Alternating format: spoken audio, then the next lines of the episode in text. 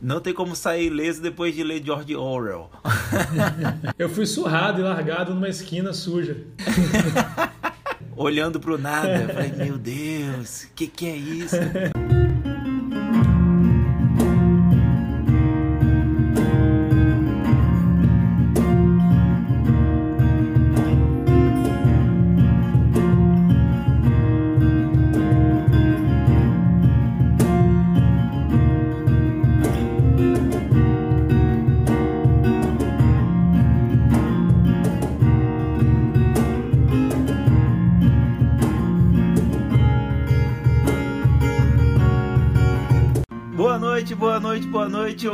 Ouvintes!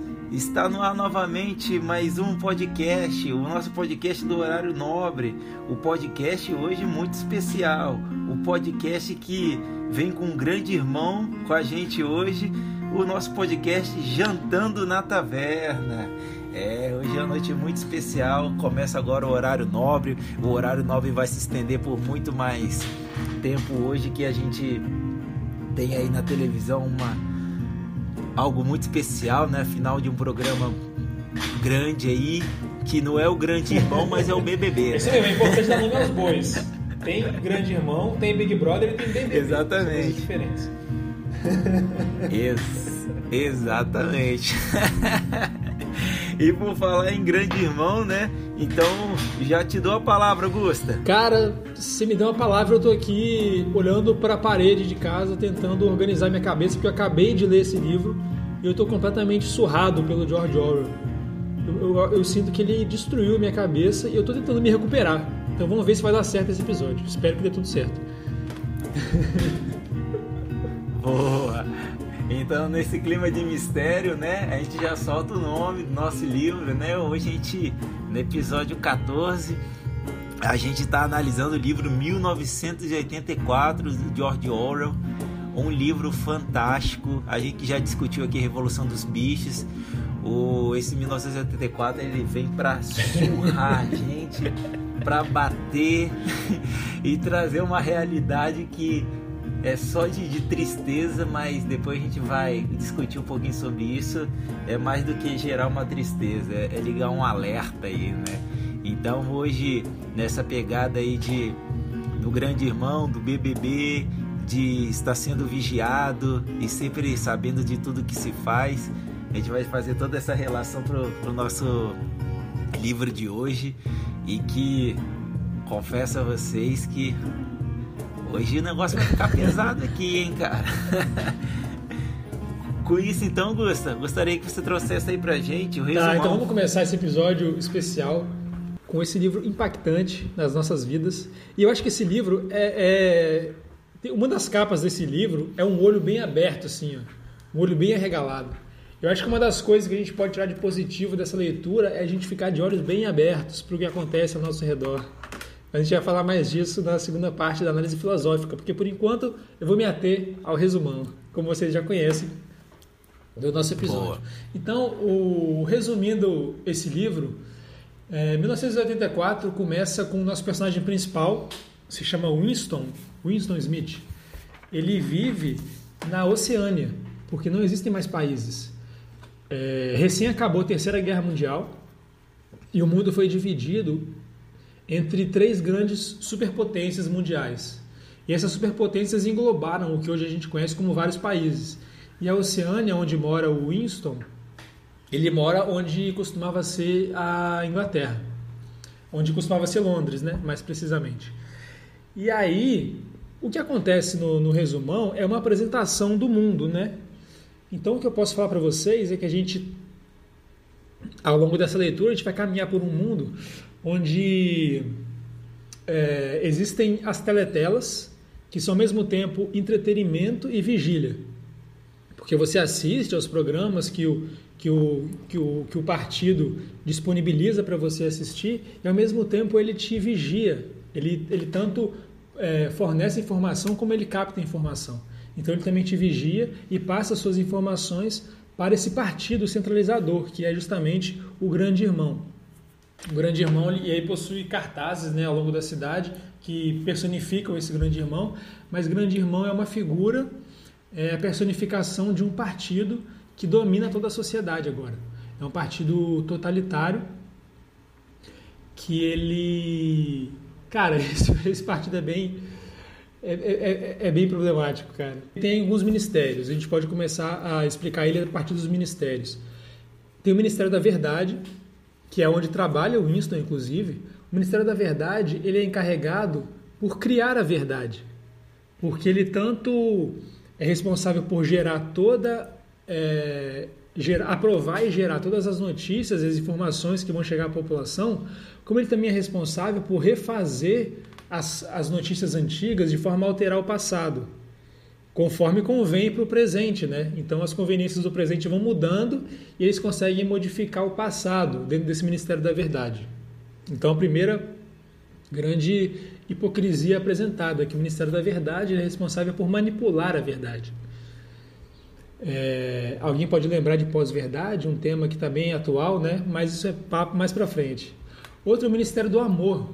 O Ministério do Amor é responsável por garantir que ninguém saia da linha, basicamente é isso. É, ele tem esse nome, muito propagandista, né? mas ele é o Ministério do Amor, só que ele é responsável por é, vigiar os desvios de caráter, segundo o que o, esse partido é, prega como ideal. E aí ele é responsável por torturar e fazer manipulação de pensamento para modificar a forma das pessoas pensarem por meio de tortura. Então esse é o Partido do Amor. O partido não, o Ministério do Amor. E tem o Ministério da que é o da, da economia lá, como é que eles chamam? Você lembra? Da pujança, da isso aí. Pujança. Esse Ministério da Pujança é responsável, pelo que eu entendi, como se fosse um controle de estoque, porque ele precisa que os, os bens estejam sempre uhum. em, em, carência no mercado para que ele consiga manipular o preço né, das coisas e manter a população sempre é, num certo estado de carência. Isso é muito importante para eles, para a manutenção desse poder. Então o Winston ele trabalha nesse partido, só que ele começa a, a questionar muitas coisas. E eu, eu, imagino que a gente entende esse questionamento porque a gente é, a gente está na história muito próximo da perspectiva dele, né? A gente acompanha muito os pensamentos dele, monólogos e como que ele está interpretando a realidade ao redor dele. E é ele que vai conduzir a gente através dessa história, desses, desse, desse labirinto de, de pós-verdades que, é, que é criado ao redor dele. Ele vai tentando fazer sentido da vida dele e da realidade ao seu redor. E mais que isso, aí já é spoiler. Boa. é isso aí, cara. Já pegando o gancho aí dos ministérios, né? O, a grande façanha do, do livro aí, a grande façanha do partido é o duplo uhum. pensamento, né? que traz aí a ideia de você ter duas verdades na cabeça e não se contradizer com elas, né? A gente vai falar um pouquinho mais disso depois, explicando o que é, mas isso é o cerne da ideia do partido. E é muito interessante que os nomes dos ministérios já é isso, né? Porque o Ministério da Verdade é, na verdade, o Ministério da Mentira, o Ministério do Amor é da Guerra e da Pujança é da Fome. então é todo, toda essa questão. É, é, questão do, do cenário, né? A gente não tem muito o que falar porque o cenário é um cenário pós-guerra e mas é um, um, cenário completamente ficcional, mas dá para falar um pouquinho da culinária sobre sobre um cenário pós-guerra como um todo, né? Então, como a gente está falando de Europa e pós-guerra, dá para trazer algumas coisinhas interessantes. A primeira coisa interessante aí é que no pós-guerra, né, a gente tem a, a mudança do, do centro econômico do mundo, saída da Europa ainda para os Estados Unidos, então a, a, a, os Estados Unidos se torna a grande potência mundial, né? Claro, assim, rivalizando com a União Soviética, mas o poder mesmo econômico do mundo era dos Estados Unidos. Então é muito engraçado que o pós-guerra elevou os Estados Unidos e teve uma mudança na culinária mundial. O que aconteceu? Os Estados Unidos popularizou a mecanização da culinária. De, nessa época, então, começa a surgir os buffets e os fast food. Então, ou seja, parabéns, Estados Unidos, você começou a cagar a saúde humana. Peraí, peraí, peraí, peraí. Você tá falando mal de McDonald's? Não, que isso, tô falando de fast food. e, em contrapartida, né? não imediatamente, mas com tempo de restabelecimento do, da Europa economicamente, socialmente, foi inaugurado na, na França o que chamou de Nouvelle Cuisine, que, que seria uma, uma culinária que primaria pelo, pelo alimento o mais natural possível.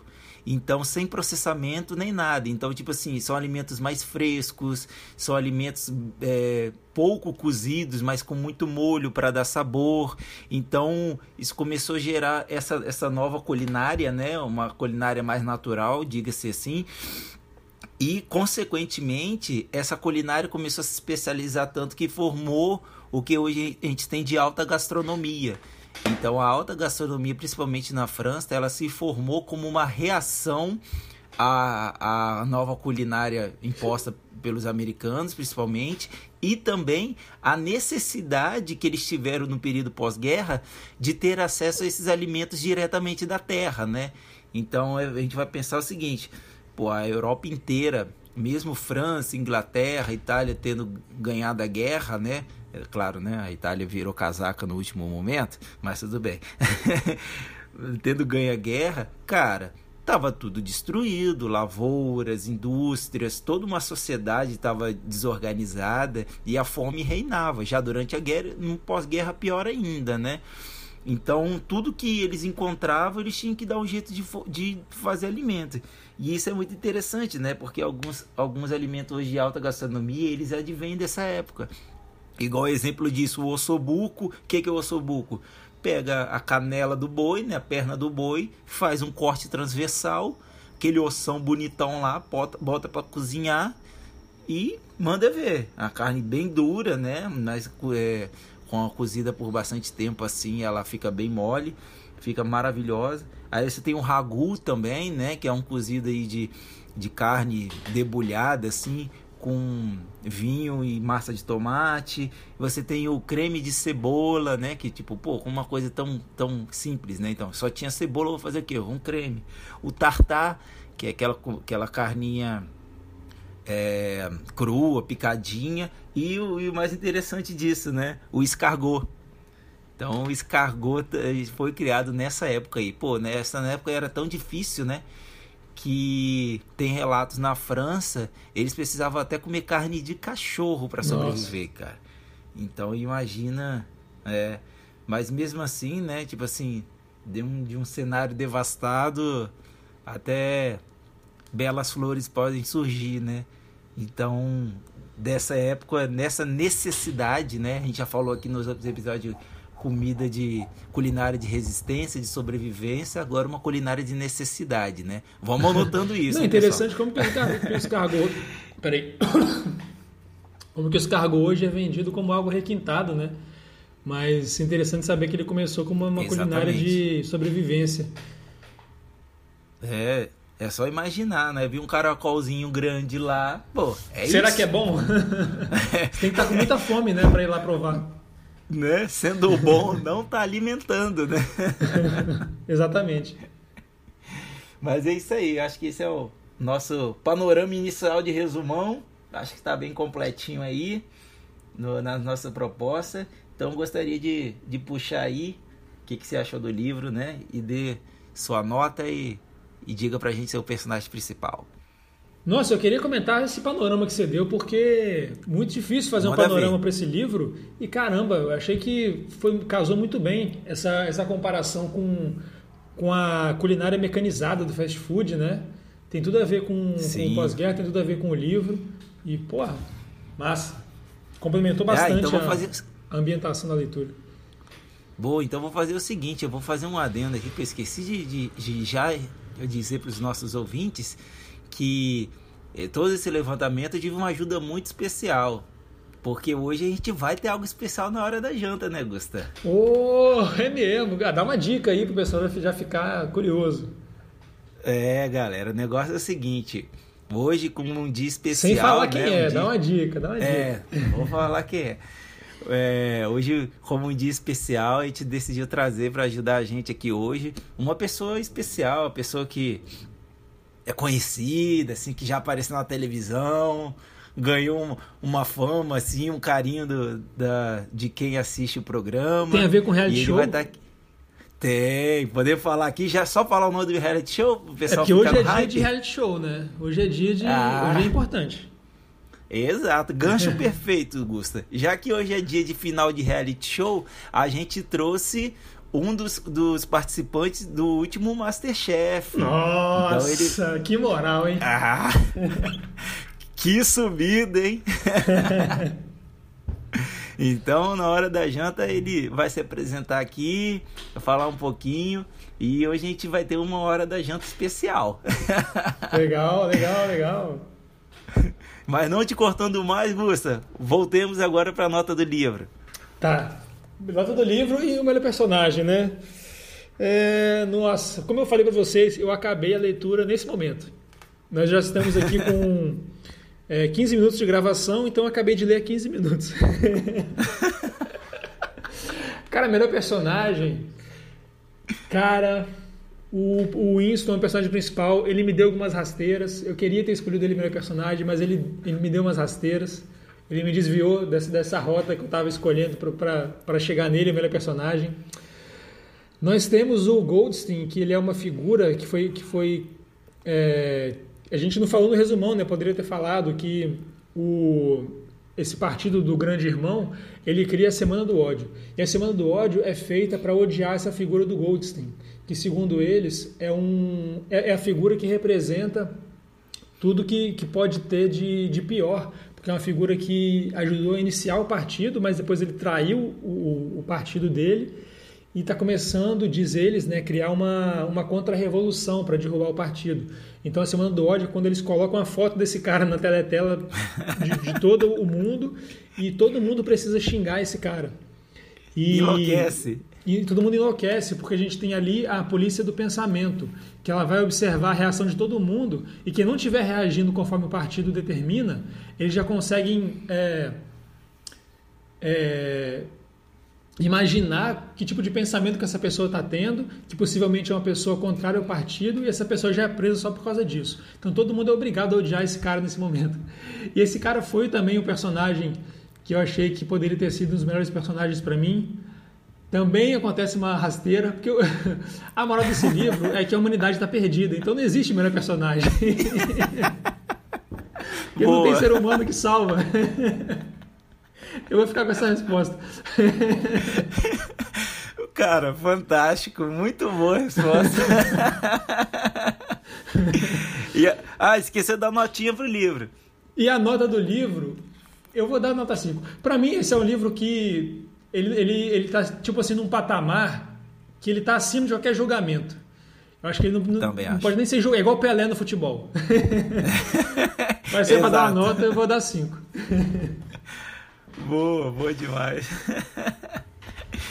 Cara, eu vou na mesma linha com você, já dando a nota. A nota é um cincaço, assim, né? Vou, vou repetir o que eu já disse outra vez. É um 5, quase 6. Que livro, cara. O livro é, te faz pensar, te faz suar, te faz angustiar. Você fica triste, feliz, fica puto com o autor. Você fala, que isso, cara? Que isso? né, cara? É um bom livro para deitar em posição fetal e chorar até dormir. e nisso, cara, é, todo esse drama, eu vou trazer aqui o meu personagem principal. Eu concordo com você, né, em relação ao Winston, que toda hora que eu lia Winston, eu só pensava em Winston Churchill. É, Nossa, ficou na minha, na minha cabeça o tempo inteiro, mas ele não tem nenhuma né, relação com o personagem Winston Churchill, né? Uhum. a única, única, única correlação é que são ingleses, só.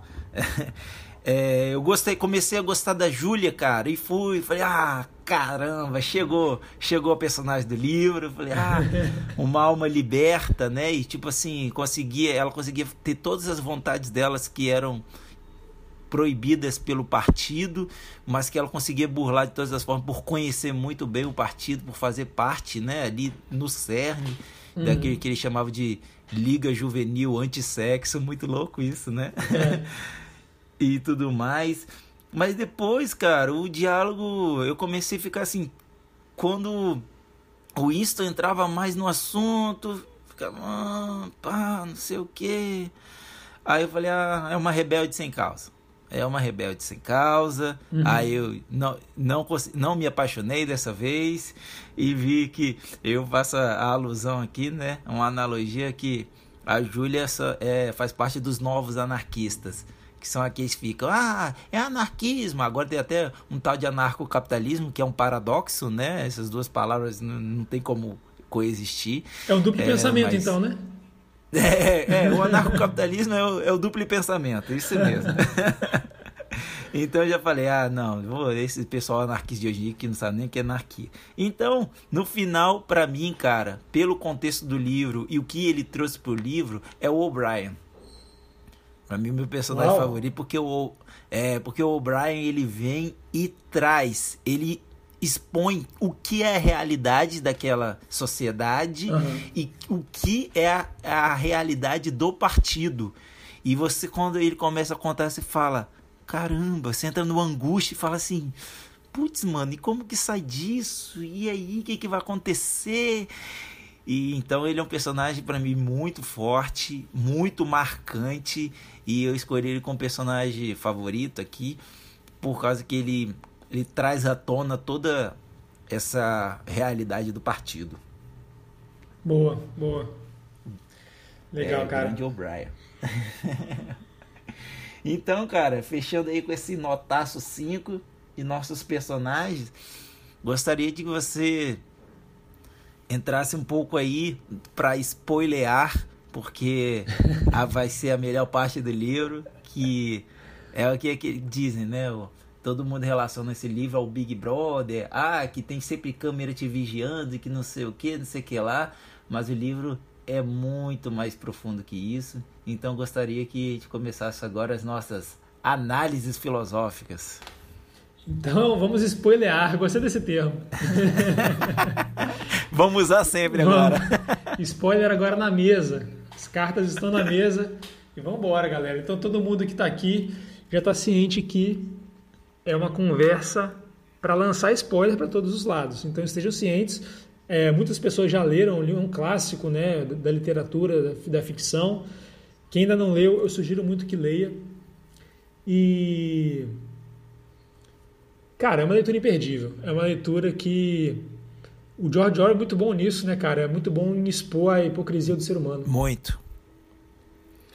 E, tipo assim, o George Orwell, eu imagino que na cabeça dele foi meio assim. O, ele tem aquele pensamento dele, ele escreveu a Revolução dos Bichos. É tipo assim, você não entendeu? Eu vou desenhar para você. Isso é a Revolução dos Bichos. O, esse livro de agora, 1984, é tipo assim, você não entendeu? Então eu vou enfiar na sua goela e você vai engolir de qualquer jeito. Boa, é, é, é isso. É mais ou menos isso. Então vamos lá. É, então a gente já botou o panorama no resumão, já conseguimos desenhar como é que é essa, essa sociedade que o George Orwell pintou pra gente. E a gente acompanha do ponto de vista do Winston. E como o Diego falou, é, é nos apresentada a Julia. A Julia é uma, ela também trabalha no mesmo ministério do Winston, o Ministério da Verdade. E ele sempre via ela pelos corredores, achava ela muito bonita e tal, mas ele sempre desconfiava. Porque tem pessoas na sociedade que são é, da polícia do pensamento, mas estão ali disfarçados. E ele achava que ela tinha um jeitão muito esquisito, então ele desconfiava que ela era dessa polícia do pensamento. Ele nunca gostou muito dela, ficava com o pé atrás. Até uma, só que ela, é, ela sempre encantava muito ele, muito linda e tudo mais. E até o momento que ela chega para ele e disfarçadamente coloca um bilhetinho na mão dele ali e diz que está apaixonada por ele. É, nesse momento eu fiquei desconfiado dela. Falei, hum, vai pegar o Winston no, no pulo. Só que aí o romance deles vai se desenvolvendo. E, e nesse momento é, dá a entender que a gente vai ler um livro sobre um romance que, que acontece num, num sistema totalitário. Como se fosse a tentativa de, de um romance, tentativa de você é, cultivar um sentimento que é proibido naquela sociedade. Então aparenta que o livro vai, vai por esse lado. E aí você baixa a guarda, né? você baixa a guarda e o George Orwell vem te dando tapa de cima e embaixo.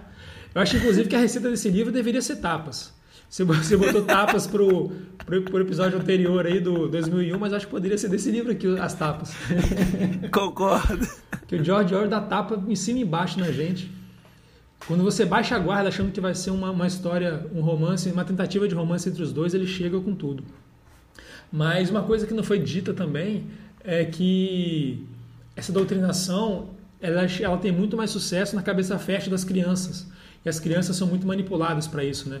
Então ele chegou no momento que os pais temem as crianças, porque as crianças estão completamente cegas, elas vigiam os pais, porque se elas encontrarem algum indício de que o pai tem algum pensamento é, contrário do partido, as crianças denunciam os pais. E os pais vão para o Ministério do Ódio e são do amor, né?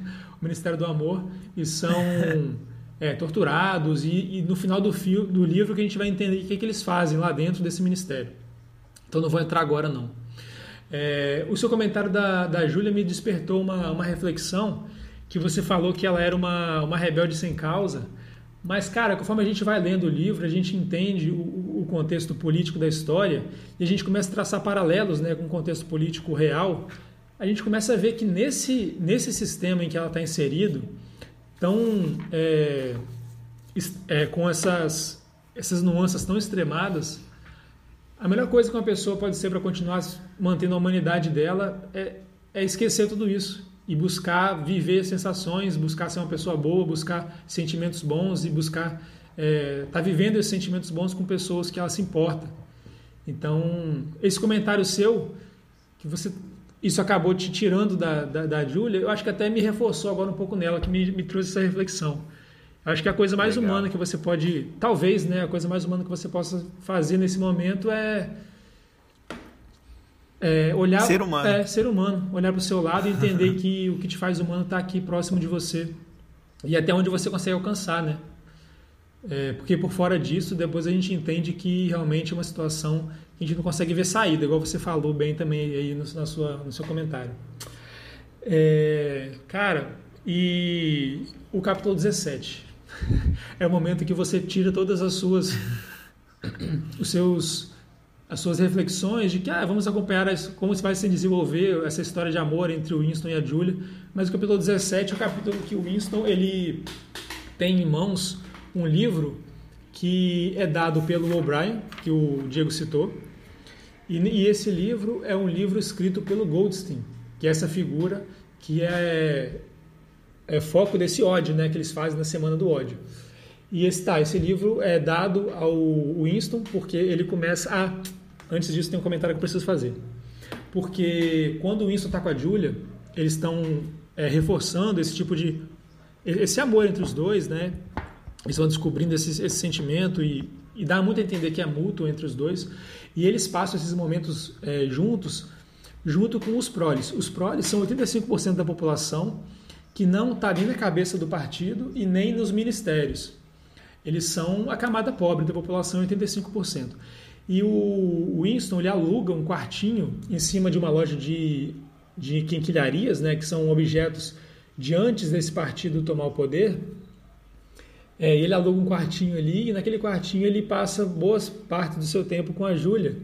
E eles começam a observar os proles né, ao redor deles e ver como é que eles levam a vida.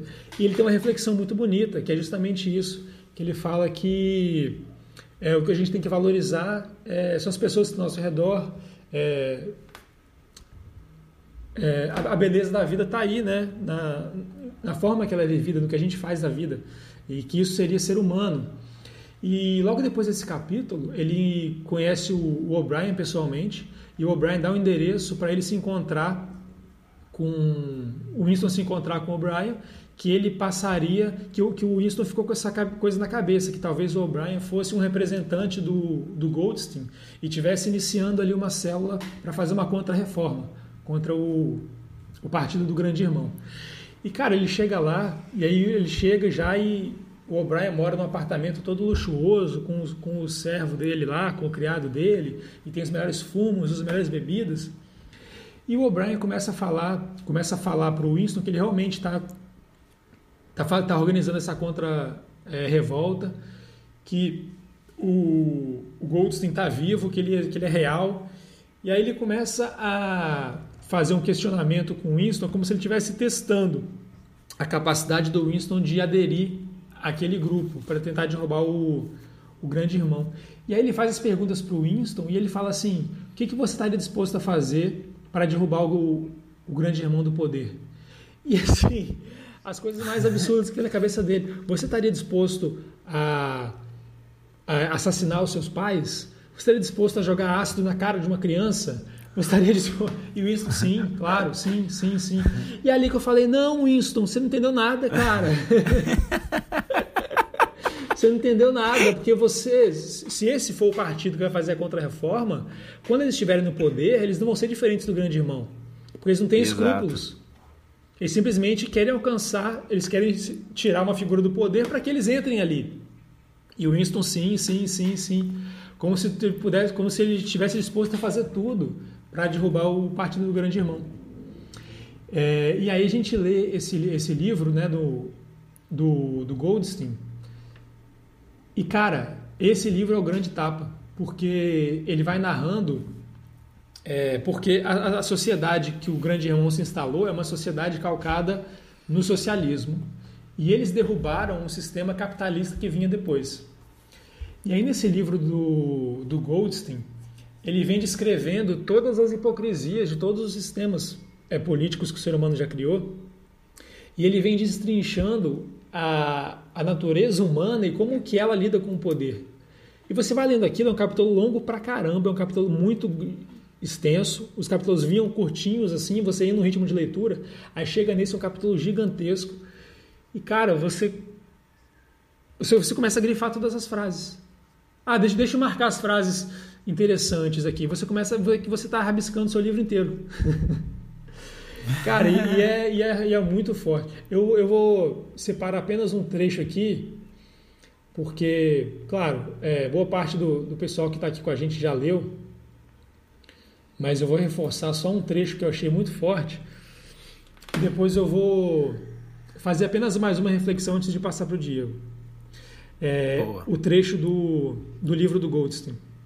Então, nesse trecho aqui, ele está avaliando a importância da estruturação das castas sociais. Então, ele difer diferencia entre os altos, os altos, a alta classe, os médios e os baixos. Então, ele fala assim: o objetivo desses três grupos são inconciliáveis. O objetivo dos altos é continuar onde estão. O objetivo dos médios é trocar de lugar com os altos. O objetivo dos baixos é abolir todas as diferenças e criar uma sociedade na qual todos os homens sejam iguais. Então eles já são mutuamente inconciliáveis. Aí ele continua. Durante longos períodos, os altos parecem ocupar o poder de forma absolutamente inabalável. Porém, mais cedo ou mais tarde, sempre chega o dia em que eles perdem ou a confiança em si mesmos ou a capacidade de governar com eficiência, ou as duas coisas. São então derrubados pelos médios, que angariam o apoio dos baixos, fingindo lutar por liberdade e justiça. Nem bem atingem seu objetivo, os médios empurram os baixos de volta para sua posição subalterna, a fim de se tornarem eles próprios os altos. Nesse momento, um novo grupo de médios se desprende de um dos dois outros grupos, ou de ambos, e o conflito recomeça. Então, é uma eterna disputa por quem vai ficar no topo da pirâmide. E isso, assim, é, um, é uma frase dentre diversas que eu grifei aqui, que realmente vale muito a pena ler. Se você não tem é, tempo de ler o romance inteiro, leia o capítulo 17. e, e, a gente fica, assim, se equilibrando, né? Porque o George Orwell, ele, ele foi... É, ele sempre se auto-intitulou socialista, só que ele nunca é, se omitiu né, de, de críticas e de ver como que o ser humano entra no caminho né, de, de, da ideologia. Então a gente, a gente entende que é, cada vez mais a gente vai abrindo os olhos que muitas vezes a ideologia ela não existe, ela é só uma maquiagem. Ela é a forma de é, fornecer respostas fáceis a perguntas complexas e angaria pessoas por uma causa. E se você, tá sendo, se você se deixa angariar por essa causa, você compra todo aquele pacote completo de respostas. E você abre mão da sua individualidade como ser humano pensante. Você não consegue olhar individualmente para cada uma dessas causas e falar, eu penso assim desse jeito, eu penso assim desse outro jeito. Não. É, se você é, está so, vivendo a sua vida sob uma ideologia e, e, e, você acha que essa ideologia deve guiar os rumos da sociedade, você está comprando um pacote de, de respostas. Eu achei isso perigoso. Essa aqui, conforme eu fui lendo o livro, lendo o livro, falando, ah, o que, que ele está criticando, que, é, esquerda, direita, esquerda, direita, e eu pensei e falei, caramba, esse livro, ele é atual, não é pela abordagem política, é pela abordagem social e psicológica do ser humano. Porque, no meu modo de ver, é, o grande irmão que a gente tem hoje em dia, mais forte no nosso dia a dia, quem cria é a gente mesmo. Porque o grande irmão que observa a gente e julga nossas ações, nossas opiniões, é a própria bolha que a gente se insere. Porque a gente se insere em bolhas, tanto em rede social como na nossa vida real, que a gente não consegue diferenciar, né? O que é virtual, o que é real, mas não sei até quando a gente vai conseguir mas é, a gente se insere em bolhas e essas bolhas são o nosso grande irmão porque compreende um grupo de pessoas. Se você se, é, se permitir ficar apenas fechado nessa bolha, você vai estar num grupo que é, que se une por esse pacote de ideias que eu, que eu falei há pouco, esse pacote ideológico de ideias. E se você se desviar em algum ponto, em um dessas, desses itens desse pacote de ideias, você vai ser cancelado. E é você que está expondo as suas opiniões. Eles não precisam nem colocar uma teletela na sua casa para ficar te vigiando. É você que está expondo elas. E aí você expõe na sua rede social, você expõe no seu ciclo de, de amizades. E se, e se você se deixar afundar cada vez mais para o centro dessa bolha, vai ficar difícil sair. E aí se você se vê envolto apenas é, com pessoas que pensam é, de uma certa forma e você achar que e aí você se posiciona contra qualquer tipo de pensamento conflituoso, que conflito é bom porque abre nossa cabeça, né?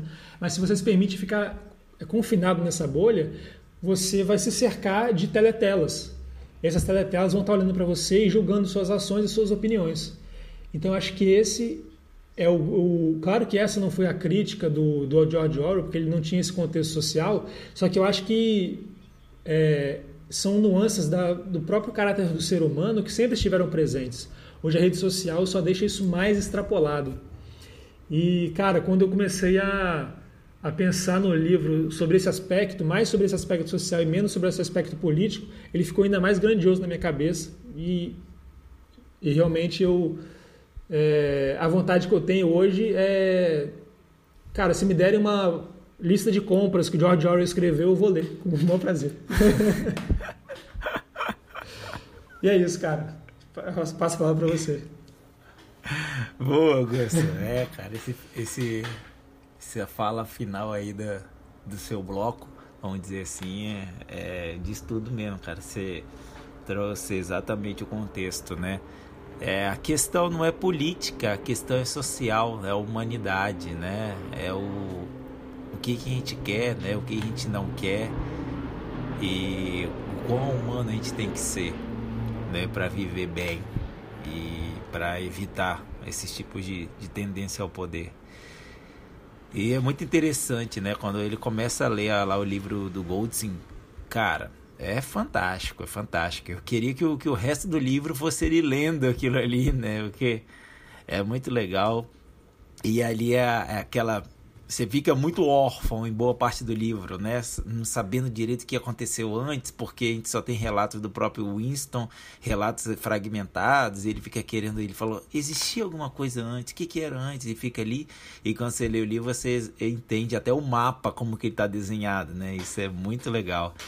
E os ideais ali, é, bem, na verdade, é outra alusão, né? Tipo, a gente teve no Revolução dos Bichos, Napoleão e Bola de Neve, que seria o Napoleão uma alusão ao Stalin e o Bola de Neve uma, uma alusão ao, ao Trotsky.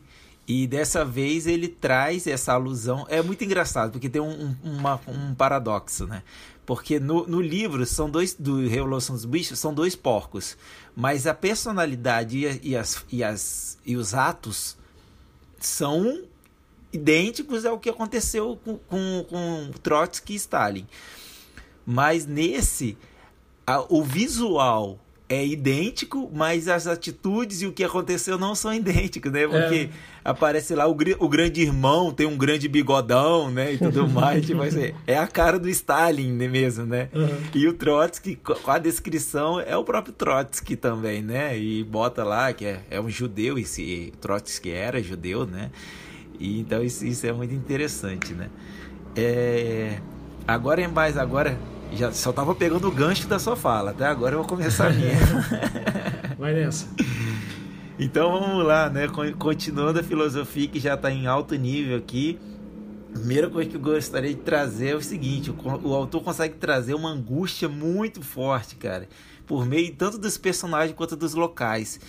Então você fica ali, cara, com o naquele marasmo, o cara tá doente, o cara não tem o que fazer e e não tem nada de bom a vida dele é ir trabalhar e voltar e ele em casa ele não pode ler um livro não pode se divertir cara porque toda diversão ela é determinada pelo partido né? Então ela tem a tal das caminhadas comunitárias tem a questão de que tinha um, um local certo para eles poderem jogar um, um ping pong e assim por diante então era tipo assim é como você falou da Júlia, né? Ali para você conseguir viver é, em sanidade, você tem que se entregar ao, ao partido, ao ideal do partido, né? Uhum.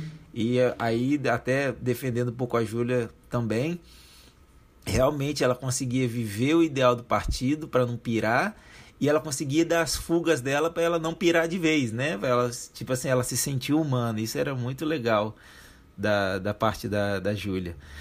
E por isso que eu acho que eu não eu me decepcionei porque eu criei uma expectativa muito grande para ela, sabia, Gusto? Entendi. Eu, eu acho que foi porque ela chega chegando, eu falei, putz, é isso. E depois é, o chega chegando dela é aquilo que ela mostrou, ela não tem mais a adicionar, né?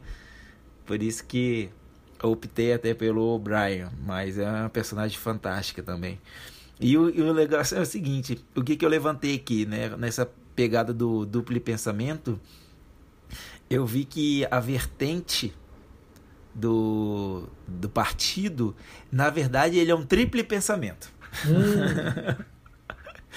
Porque eu identifiquei uma mescla é, bem paradoxal, né? Dicas de passagem, de três vertentes assim de, de governo, né? Vamos dizer assim.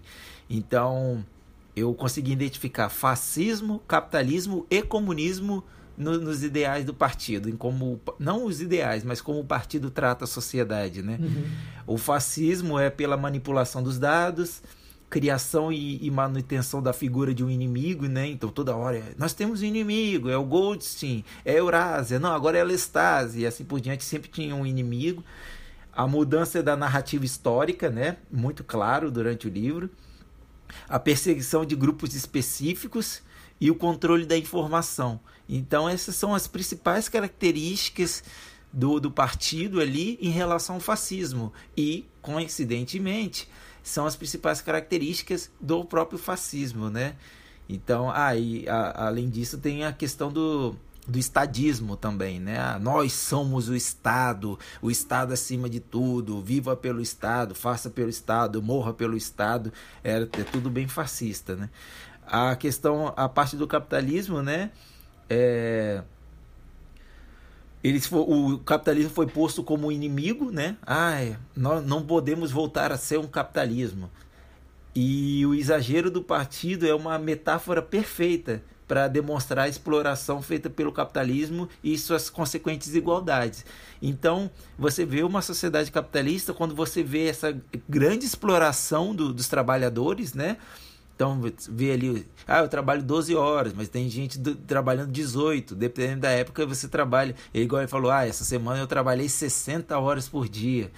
Então você vê essa exploração que foi muito típica do começo da Revolução Industrial, né?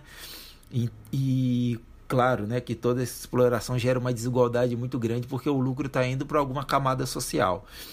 Então isso é muito típico do capitalismo. E o mais interessante é o seguinte, né, que essa aversão ao capitalismo que eles pregam o tempo todo é uma característica do comunismo. Então o comunismo aí é representado como os, o, na minha tradução tá os proletas, né? De que seria uma alusão ao que o Marx determina como proletariado. E assim ele percebe que o, os proletas, né, que são a verdadeira revolução, né, como Winston, depois de um tempo ele começa a perceber.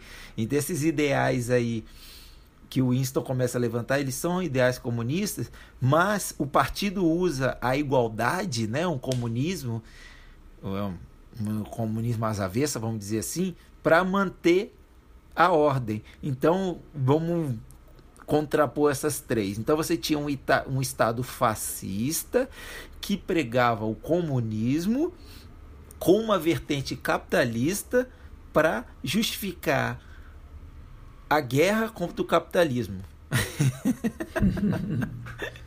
e ao mesmo tempo ele mostrava uma narrativa para disfarçar que não era fascista.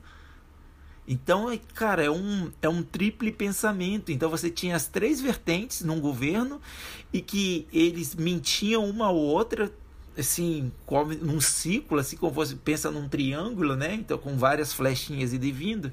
Então, esse era o pensamento do partido. Então, dava para identificar essas três vertentes de uma forma muito complexa. E, cara, quando eu comecei a ver isso, eu falei, pô, o George Orwell é um gênio, cara. É um gênio, é um gênio, é um gênio que é, é, é, fantástico o que ele traz, né? E essa ideia do duplo pensamento aí do partido é tipo, cara, esconde isso porque ninguém pode fazer isso, não, senão essa porra dá certo, cara.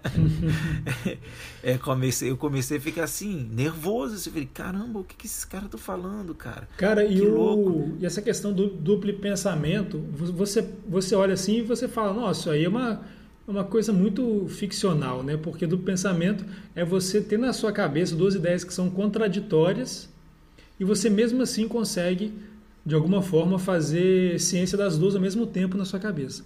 Cara, se quer um, quer um exemplo de duplo pensamento atual, é médico que a vida inteira usa máscara e que usa máscara em cirurgias e atendimentos dos mais variados com o paciente e agora, porque ele é bolsonarista, ele fala que máscara não funciona. Isso é duplo pensamento, é? cara. Ele tá usando, ele tá trabalhando de máscara, porque ele sabe por que, que ele tá trabalhando de máscara, mas aí quando ele chega no grupo do WhatsApp, ele defende que máscara não funciona. É, tem uma epidemia de ebola, o cara bota máscara né? Ebola é mata assim, do dia pra noite. Aí ele usa máscara. Aí quando tem corona, ah, não serve pra nada. Pô, mas e com ebola? Por que, que isso. Cara, esse é um exemplo muito didático. Não, exatamente. Você, você ilustrou perfeitamente a questão do duplo pensamento. Isso está acontecendo muito. Que no final das minhas análises aqui, eu vou levantar mais essa bola e você pode entrar comigo nela também, Boa. que vai ser bem legal a gente, a gente trazer outras outras ilustrações, né? Aí voltando, né? Como que o partido ele então vai, eu levantei as características, mas como que o partido vai executar as, su, as suas funções, né? Então vamos lá, eles vão, vão, vão pela seguinte pre, premissa, né? É o ideal fascista com lógica capitalismo e estrutura comunista. Vamos lá. O que, que é ideal, como que entra o ideal fascista nessa, nessa execução do, do plano do partido?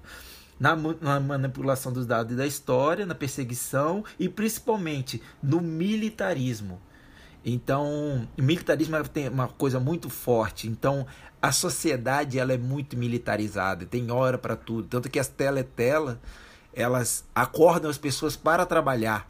Então, tipo assim, você é de tal cargo, você acorda às sete, a teletela vai lá e pá, acorda você da tal hora você tem que dormir, porque apagam todas as luzes do alojamento. E até eles falam alojamento, né? Então, e você tem sempre ali toda a população no estado de guerra, estado de guerra, estado de guerra. E isso é muito fácil para você manter a população na linha, que é tipo, produza para guerra, viva para guerra, estamos em guerra e é isso aí. E vamos seguir porque a gente está em guerra. a lógica capitalista, né? É, então essa lógica capitalista ela é muito vigente hoje, que é o controle da vida do trabalhador, na forma de agir, na forma de se relacionar, de lazer, de pensar, ou seja, visando tudo uma maior produção. Porque hoje o, a sociedade, né, eu estava lendo um livro muito legal agora, de até de um amigo meu, do, do Gabriel Bujanstab, e que é lazer, lazer, sociedade, lazer e tempo livre, que diz que o como que a estrutura capitalista ela consegue hoje determinar qual é o nosso lazer. Então hoje o que, o que era pregado por Marx como lazer, né, é, não tem nada a ver com, com a lógica capitalista que o lazer deveria ser uma, uma, uma atividade laboral, né, de você pensar. Mas aqui o lazer é uma questão de tipo você fugir do trabalho. Aí depois eu vou explicar um pouquinho qual, qual, o problema disso. Então, é um dos artigos é muito interessante que é sextor, a mistificação do, do fim de semana no, na estrutura capitalismo. capitalista. Que aquele negócio, você vai lá, produz, produz, produz, aí você tem um descansinho para voltar a trabalhar. Então, você tem o exemplo aí do SESI e do SESC, né? Que são centros sociais da indústria e, e da do comércio, que eles vão lá e, e fazem uma, uma, um local onde tem atividades físicas, atividades de, de relaxamento, atividades em grupo e pensa, nossa, que legal, né? Olha como que a indústria é boazinha, ela cria um centro de lazer para os seus empregados, nossa, que maravilha. Mas não, cara ela está investindo no trabalhador para o fim de semana ele ir lá dar aquela descansada dele, manter a saúde dele, porque ele, ela, a, a indústria vai precisar dele durante toda a semana para produzir para ele, não é para produzir para o próprio trabalhador. Então você vê toda essa manipulação de, de tudo que a pessoa faz e pensa é manipulado para a produção da pessoa, né? E aí, por fim, a estrutura, a estrutura baseada no comunismo, né? na igualdade de, do acesso ao produto e serviço e na ausência do acúmulo de capital. Mas tudo isso enviesado, né? porque ali você não tem uma distribuição igual, você tem uma, um racionamento igual. Porque você tem uma ração de chocolate, velho. Tipo, é definido o que, que vai, você vai comer, como você vai se vestir. Todo mundo tem que trabalhar no mesmo, mesmo macacão. E é infelizmente o que se tem hoje quando se fala de comunismo, né? Eu cansei de ver pessoas de todas as classes sociais, de todos os níveis intelectuais, falar a mesma coisa. Ah, que comunismo todo mundo vai ter a mesma camisa. Não, isso não tem nada a ver. E essa lógica enviesada, né, exposta pelos Estados Unidos em relação à União Soviética, e não que a União Soviética não tinha isso, tinha muito disso, mas essa lógica enviesada não tem nada a ver com, com o comunismo em si, né? Então, essa seria a execução do, do, do, partido. Né? E eu gostaria agora de trazer o, o, qual é a comparação dessa dinâmica com o BBB. Porra! Eita! Essa ia ser minha pergunta bomba. Ah, é? Mas eu vou pensar em outro então. Não, vamos fazer o seguinte. então vamos fazer o seguinte. Extraordinariamente, eu vou pular essa, essa parte da análise filosófica e eu deixo para pergunta bomba. Pode ser? Pode ser. Caramba. Então, beleza. Cara, que coincidência massa. Uhum. E aí, para finalizar, né, essa extorsão do, do, do partido, eu queria ler aqui o, eu estou com a edição da Companhia das Letras, né? Então corresponderia à página 188, né? Eu vou, vou ler um pouquinho aqui para vocês. O objetivo primário da guerra moderna é usar os produtos da máquina sem elevar o padrão geral da vida. Desde o fim do século XIX, o problema de o que fazer com o excedente de produção de bens de consumo tem sido uma questão latente na sociedade industrial. Hoje, quando poucos seres humanos dispõem do suficiente até mesmo para se alimentar, esse problema, claro, não é premente e talvez jamais tivesse se tornado premente, mesmo sem interferência de processos artificiais de destruição. Então, o que, que, que é isso? Isso é a, é a lógica da manutenção do, da estrutura oligárquica, né? Então é o que o, Marx já pregava, porque o capitalismo ele mantém o capitalismo pelo próprio capitalismo, né? por acúmulo de capital e não distribuição de, desse, dessa riqueza.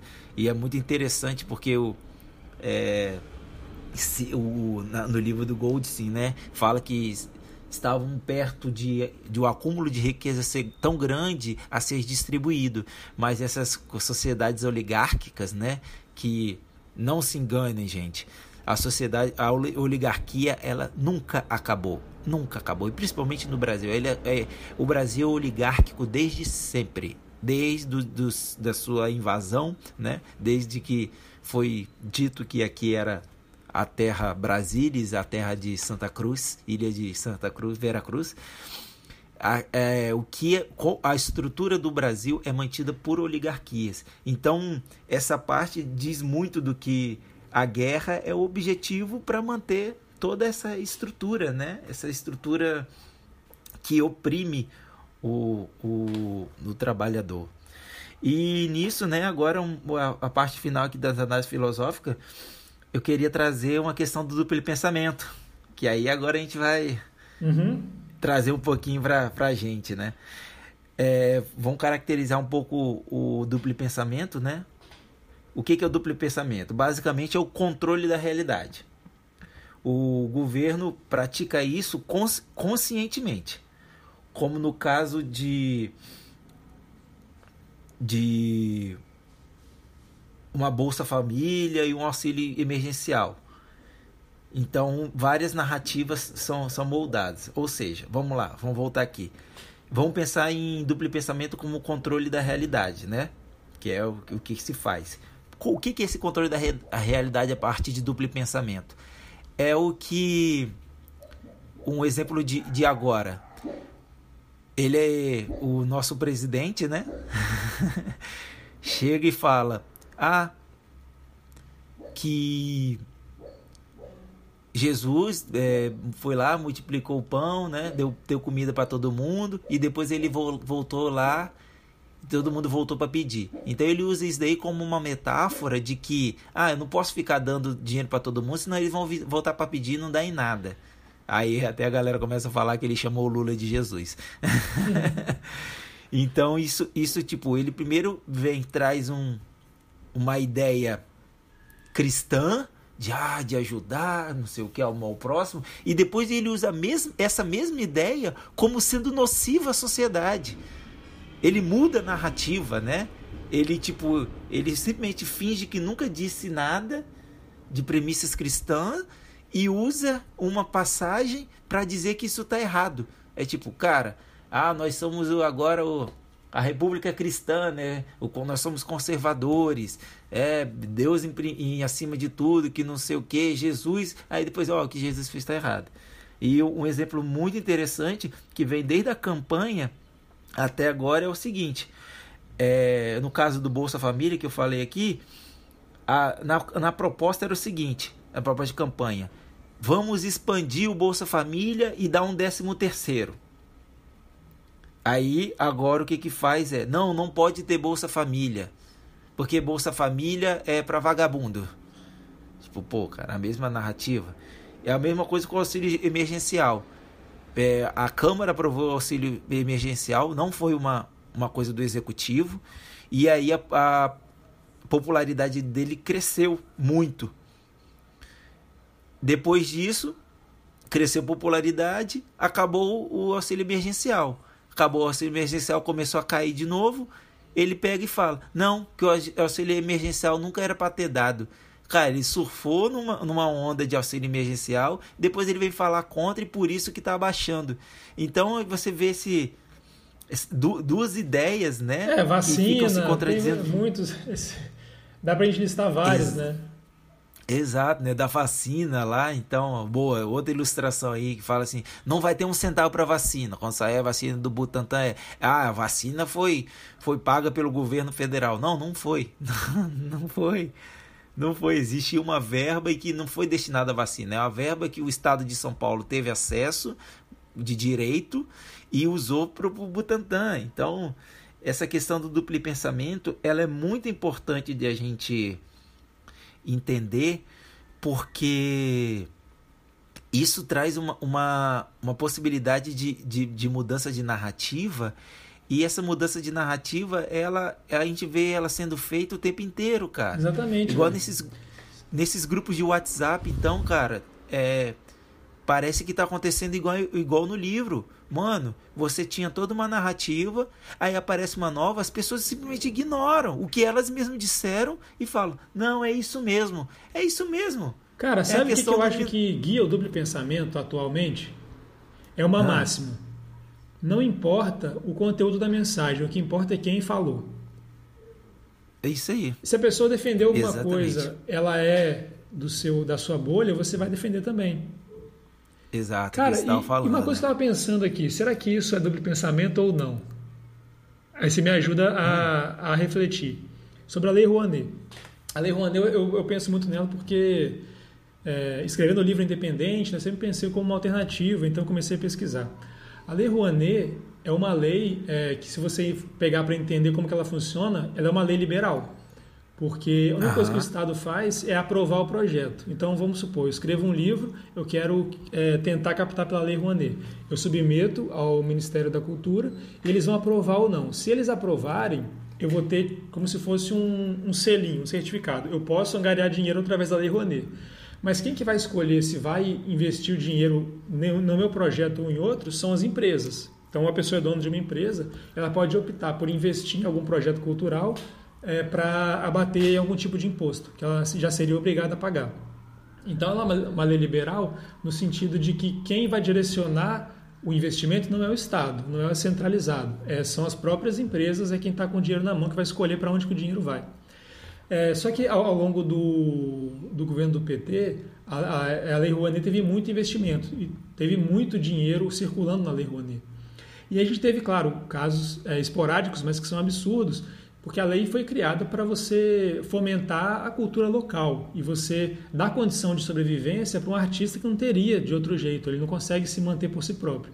E aí você tem casos, claro que são, imagino que sejam exceções, mas é quem pega a maior parte do bolo, que são grandes artistas que submetem na Lei Rouanet e ganham milhões e milhões de reais para falar que fez show de caridade. E aí, nesse momento é, que, que a lei estava nas mãos do PT, você só via é, direita criticando a lei, sendo que é uma lei liberal, e esquerda defendendo a lei. Agora o Bolsonaro chegou no poder e secou a Lei Rouanet. A cultura no Brasil está sucateada. Eu vi uma entrevista hoje de um. Eu esqueci o nome dele agora, ele está fazendo um documentário. Ele é de direita, só que estava criticando a política cultural do atual, porque a Lei Rouanet praticamente não existe mais. É, não existe mais investimento em cultura no Brasil. Então, é, é, é uma lei que, apesar de. Ela tem os dois lados, né? Porque o dinheiro ele, ele provém do imposto, ou seja, o dinheiro estatal, mas quem direciona são as empresas. Então, ela tem ao mesmo tempo direcionamento liberal e estatal. E ao longo do tempo, ela vai sendo criticada e defendida por grupos que vão se alternando, dependendo de como ela está sendo é, contextualizada politicamente. Muito doido isso, né? É, cara. Não, isso é muito louco mesmo, cara. É, é, é um bom exemplo, sim, porque são, são duas ideias contraditórias que elas são usadas de acordo com, com o momento, né, cara? Você se apega numa coisa ou na outra, dependendo É. como é que você quer direcionar a sua narrativa. É, é igual a gente tava falando ali, é a mesma questão, né? Tipo assim, auxílio emergencial é bom, mas não é bom. Ah, é bom, eu fiz, olha, salvei a população. Ah, não é bom, porque vai ficar todo mundo em casa e a, e, e a economia vai pro buraco. Tipo, não, calma aí, você tinha acabado de falar que era bom. É, é.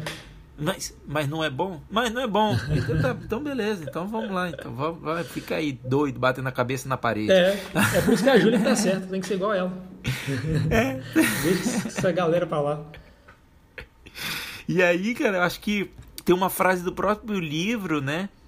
Que ela resume essa questão do pensamento, que eu falei essas questões aí do WhatsApp, né? É o que você falou brilhantemente aí de falando, é o negócio é o de quem diz. E é exatamente o que o partido faz o tempo inteiro no livro, né? É tipo, eu disse. Eu sou o onipresente, o onipotente Uhum. e o onisciente. Então eu disse, é isso. Tá aqui, ó, tá aqui, ó. Eu tenho como provar. Por quê? Porque eles fazem como provar, né? Eles mudam toda a narrativa. Então, no, no, na página 212 tem uma frase que eu achei fantástica. E ela me pegou muito, né? Com essa, essa questão que a gente estava discutindo um tempo atrás. Cara, como que é doloroso você entender a realidade do governo. Você fica chateado o dia inteiro, cara. Cada manobra tapa, do né? governo, você é, cada manobra do governo você fica ali, caralho, mer olha a merda que isso vai dar, olha a merda que isso vai fazer. E então a frase é a seguinte: em geral, quanto maior a compreensão, maior o engodo. Quanto maior a, quanto maior a inteligência, menor é a saúde mental.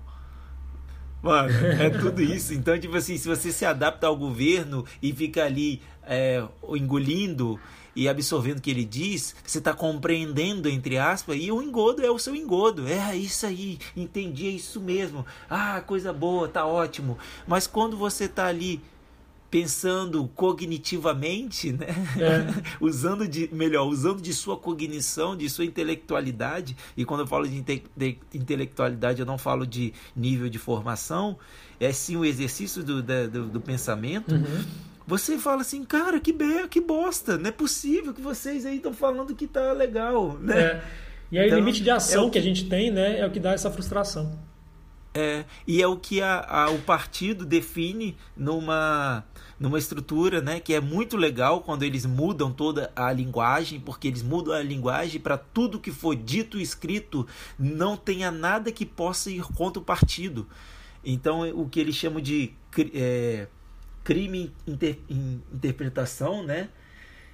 É, é o que é quando o crime pensar, né? É quando você pensa em qualquer coisa que é contra o governo. É igualdade, fraternidade, liberdade, isso é tudo crime pensar. Não, se o cara tá dormindo, né? E do nada fala alguma coisa dormindo contra o partido, isso. já vai, é crime pensar também. É. E é o, é o que acontece, né? Isso, o crime pensar, né? É a crime interrupção, que vem, vem com crime pensar, que é o seguinte, quando você pensa em pensar alguma coisa contra um governo, você interrompe. Isso é uma crime interrupção, que é, que é simplesmente a burrice protetora. Tipo assim, não, não, não, vou pensar mais que isso, não. É. Não, não precisa. Vou ficar aqui na minha e é isso aí. É, Pronto, uma coisa que eles ah. ignoram é que pensamento é diferente de, de raciocínio, né? O pensamento ele é involuntário. Você pensa uhum. uma coisa, você não tem controle sobre o que você vai pensar. E aí você vai refletir sobre aquilo. Aí vai entrar o raciocínio que vai filtrar o seu pensamento antes da sua ação, né? Então é. você não pode julgar alguém pelo pensamento dela, ela não tem controle sobre aquilo. É com certeza, cara. E aí agora para aqui pensando no que o O'Brien falou, vou, vou encerrar as minhas análises, né?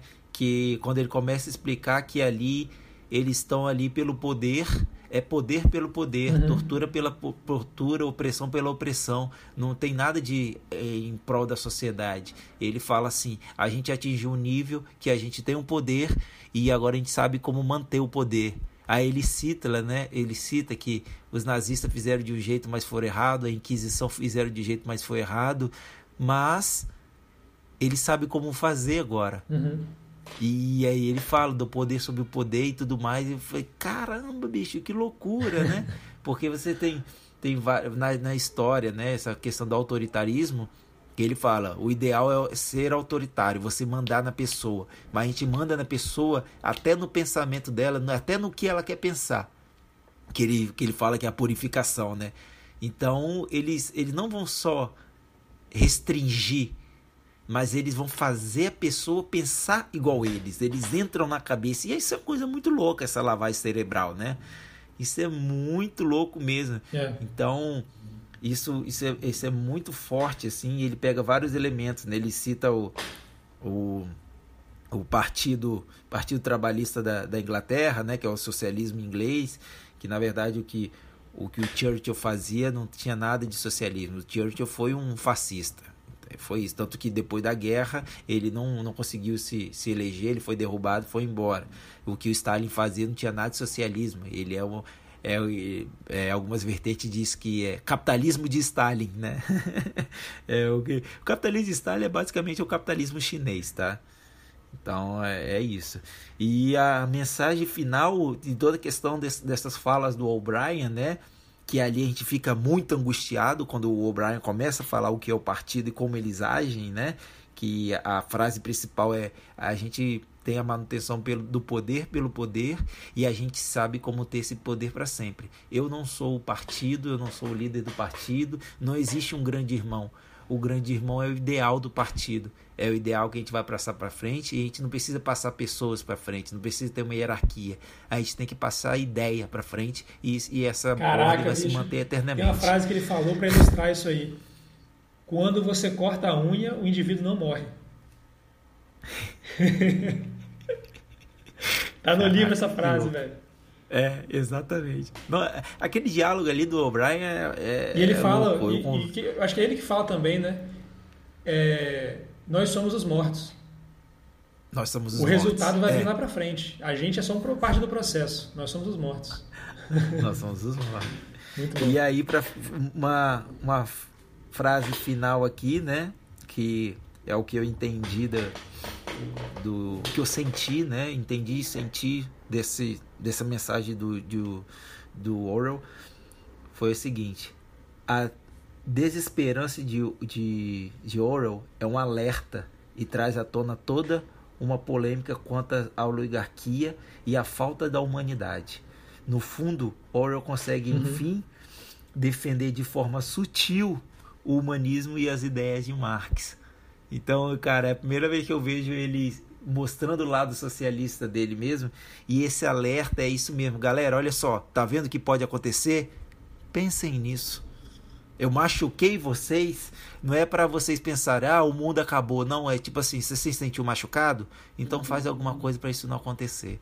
Então acho que esse é o principal alerta e a mensagem do, do Orwell em relação a essas oligarquias capitais que a gente tem pelo mundo e que oprime mais e mais a nossa, a nossa sociedade e, consequentemente, tira mais da, da nossa humanidade, né? Porque o, a ideia do trabalho de Marx é o trabalho ele, ele é humano então o, o humano ele trabalha no meio e tudo que ele constrói tudo que ele modifica é uma expressão dele então o humano ele tem que criar ele tem que modificar para ele ser humano e quando você vai para uma fábrica trabalhar, produzir uma coisa que você não inventou, produzir uma coisa que não é sua, produzir uma coisa que não vai gerar riqueza para você, você está tendo o que a gente chama de trabalho alienado.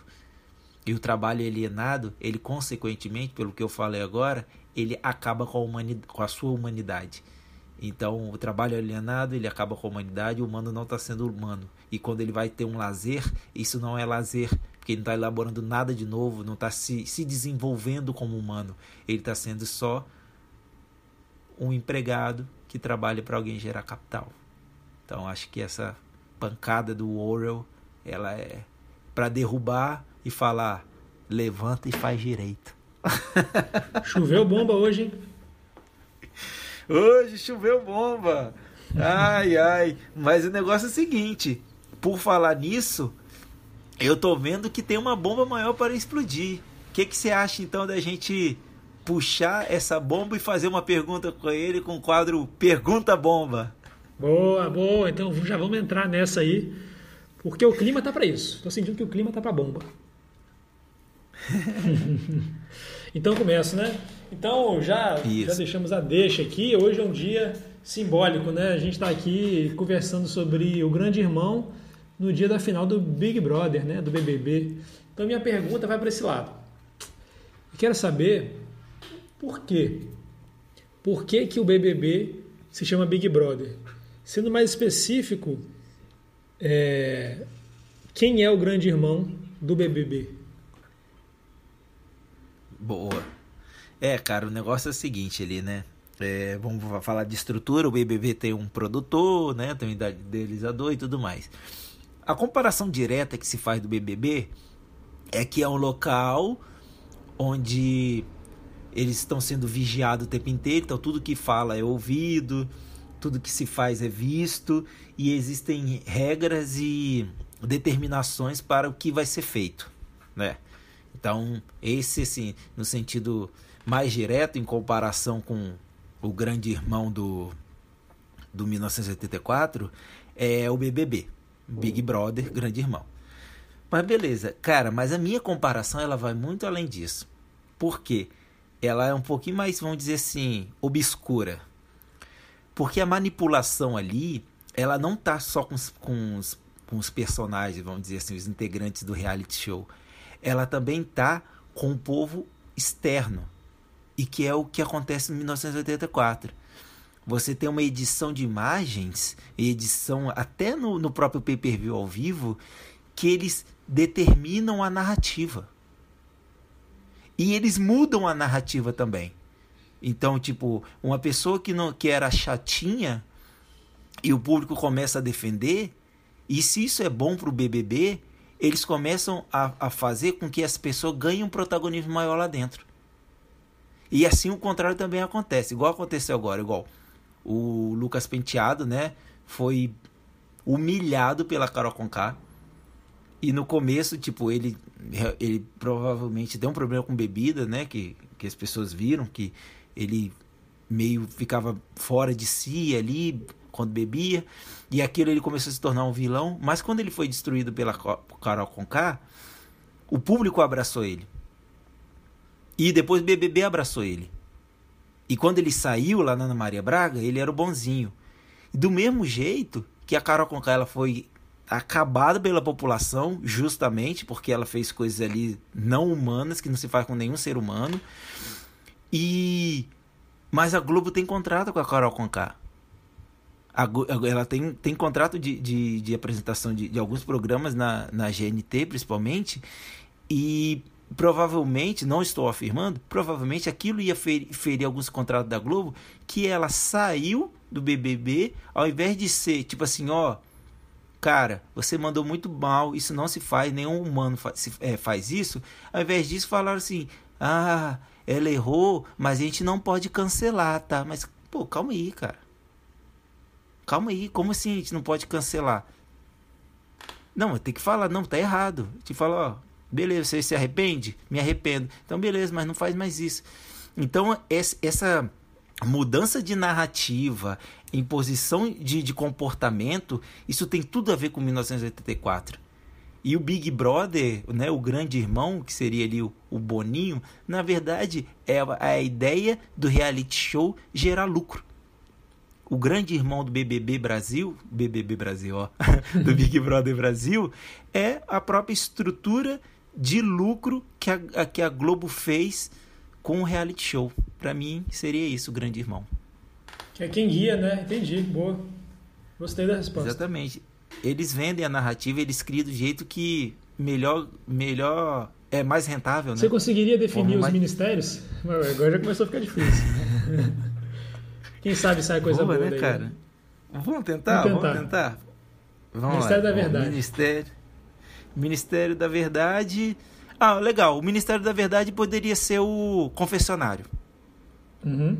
Porque agora tem negócio de as pessoas sempre ao confessionário falar alguma coisa. E ali você pode cortar, não mostrar, mostrar mais de uma vez. Então, o Ministério da Verdade seria as edições. As edições, né? gostei. Né? Porque eles, eles moldam é. a verdade. Né? Ministério é, do Amor. O, minis, o Ministério do Amor, eu pensei Hum, Mistério do Amor. O Ministério do Amor pode. Ah, ah, o Ministério do Amor é a prova do líder. É a guerra, né? É a guerra. É a guerra ali quando ninguém é amigo de ninguém, todo mundo quer ser líder para se manter no poder. Eu, eu pensei guerra, na rede social. No... Será que é a rede social que não destila esse ódio e vai. e vai moldando o comportamento é. da, da, da galera? Pode ser, mas eu também penso que a rede social ela absorve o que o, o, o a edição faz, entendeu? Ah, tá. Então entendi, entendi. Entendeu? E aí a, a, a, o Ministério da Punjância é a prova da comida, né? Porque ali ela vai definir quem tem, tem quem come bem e quem come mal, né? Uhum. Então tem, fica aí o negócio de shape e tudo mais é aquilo ali, cara. É quem vai ter o poder de ter a comida. E isso gera problemas dentro da casa, como a gente viu, né? As pessoas brigando porque não quer comer fígado, um odeia estrogonofe. Cara, quem odeia estrogonofe? Porra, isso não existe. Aquele não. projeto é. O projeto é maluco, cara. é maluco? Agora eu entendo quem fala que não então... vê BBB. Pô, estrogonofe, cara. Então aí. Né? Tanta coisa ruim no mundo, vai falar mal de estrogonofe. É, né? Pô, cara, tem pepino e o cara fala mal de estrogonofe, que isso? Mas ótima resposta, muito divertida, deu pra entrar bem. Legal, gostei dessa daí. Foi um exercício rápido aqui que é. me surpreendi em conseguir responder.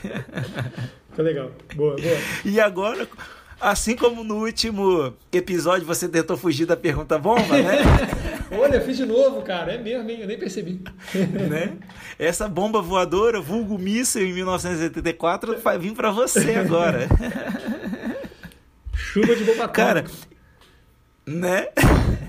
E a minha, a minha pergunta bomba, cara, eu vou quase lhe parafrasear da, da, de uma pergunta que você fez para mim. Hum.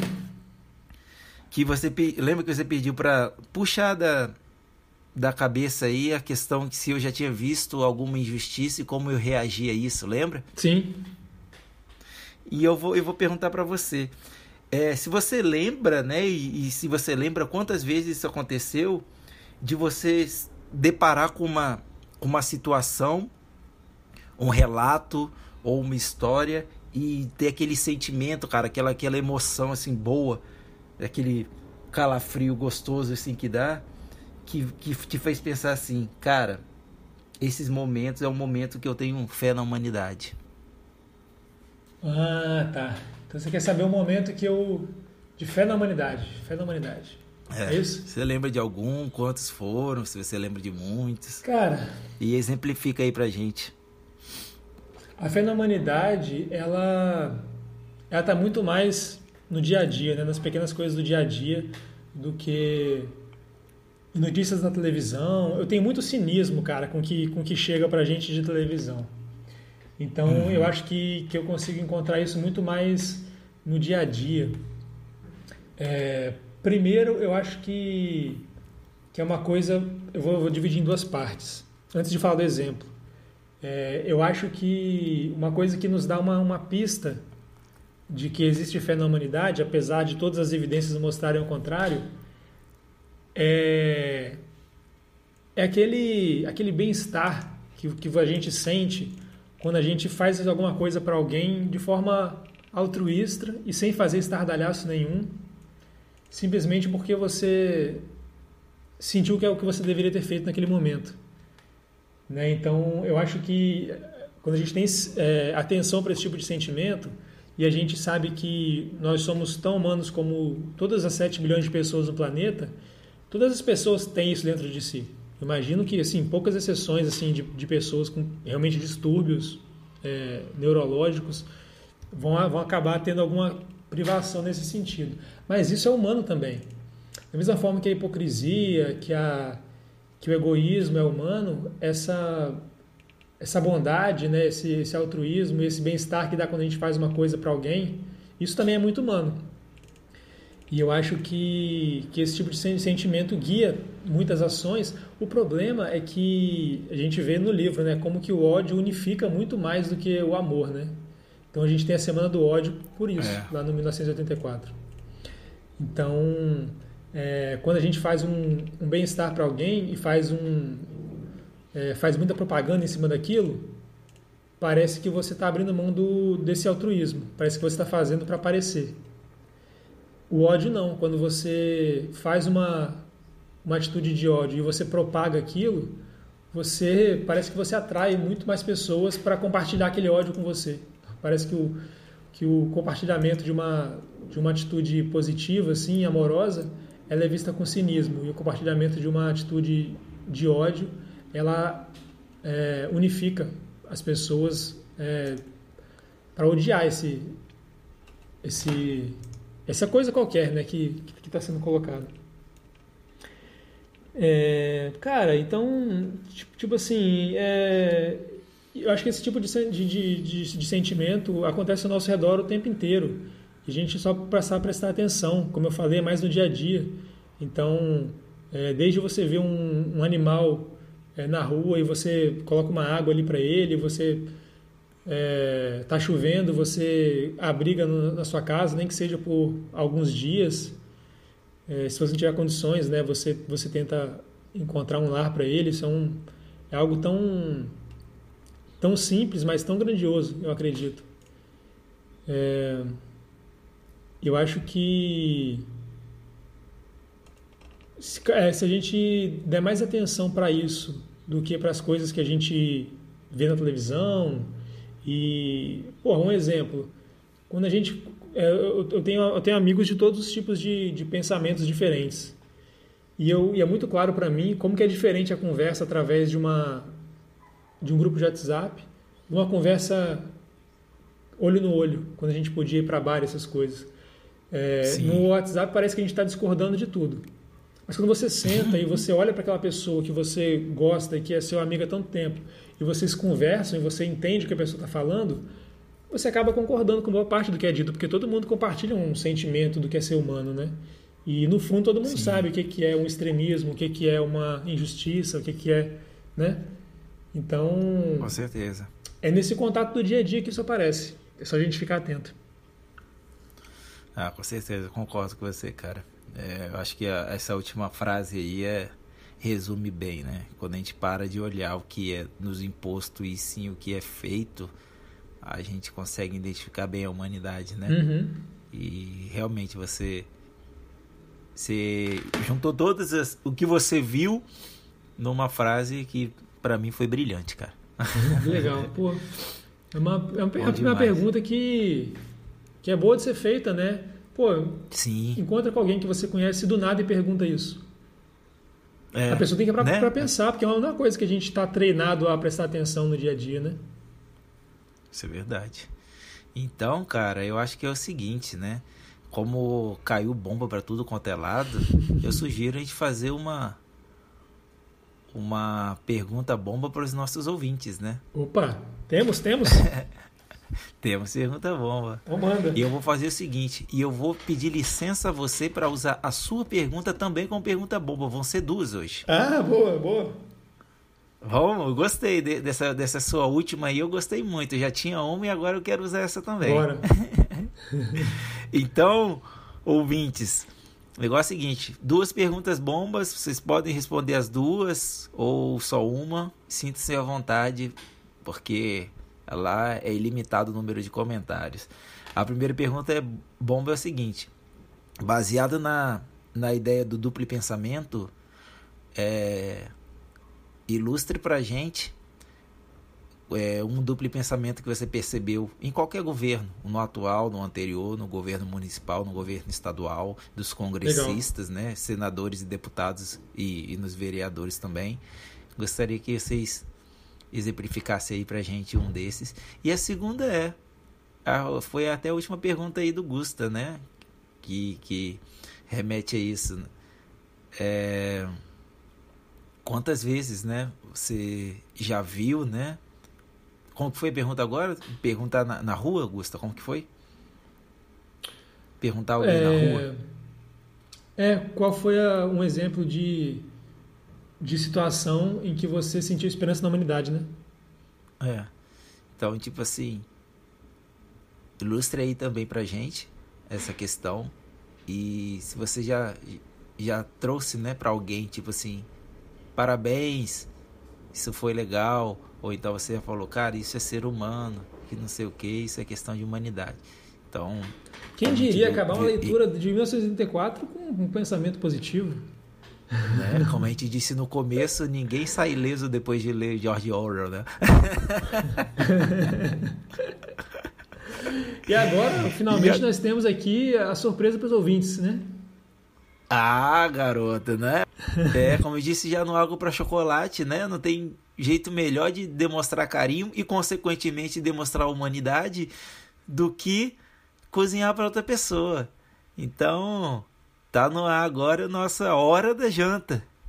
É, o assunto é reality show, né? Então, vão trazer agora no, na nossa hora da janta o nosso convidado especialíssimo é um amigo meu, a gente se conheceu num, num, carnaval de Ouro Preto. É, carnaval não é zoeira, também se faz amizades. e eu, eu, desde, desde que ele entrou no do Masterchef, o, a gente ficou aqui na torcida e, e, todo mundo falava dele. Eu falava, cara, é meu amigo. Ah, né, é meu amigo, cara, é brother meu e tudo mais, a gente conversa o tempo inteiro.